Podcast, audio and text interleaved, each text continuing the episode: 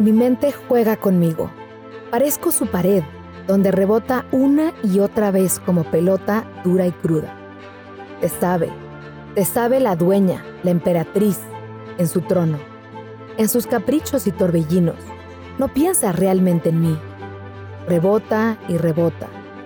Es un juego amargo, un martilleo constante.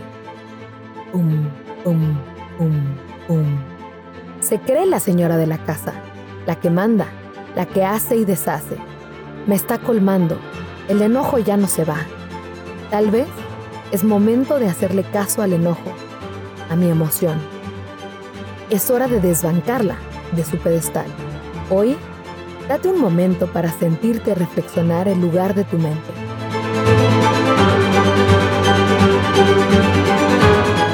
¿Tu mente es colega o dictadora? Hasta mañana.